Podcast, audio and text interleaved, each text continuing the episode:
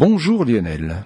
Bonjour. Alors, est-ce qu'on va se saluer comme les hommes préhistoriques parce que c'est le sujet euh, que vous abordez dans cette chronique? Eh oui, en fait, l'Homo sapiens n'était pas le seul homme sur Terre. Hein.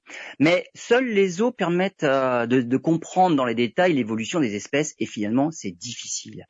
Les analyses de l'ADN ont révolutionné nos connaissances, mais l'ADN se dégrade rapidement, typiquement moins de 50 000 ans. Les protéines sont des molécules plus petites et il se pourrait qu'elles nous permettent d'en apprendre davantage. Elles sont composées d'acides aminés dont l'ordre dans les protéines est dicté par les gènes. Les protéines reflètent donc en partie l'ADN, et avec les protéines, on peut remonter à plusieurs millions d'années.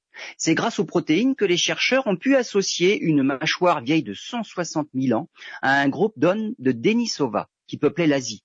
Une autre équipe s'est penchée sur les protéines d'une dent qui remonte à 950 000 ans, qui aurait appartenu à un parent possible de l'ancêtre entre les Néandertaliens et les Denisoviens l'Homo antecessor.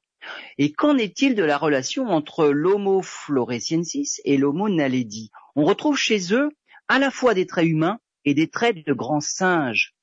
Pas d'ADN pour lever le mystère, et les chercheurs espèrent donc beaucoup du séquençage de leurs protéines.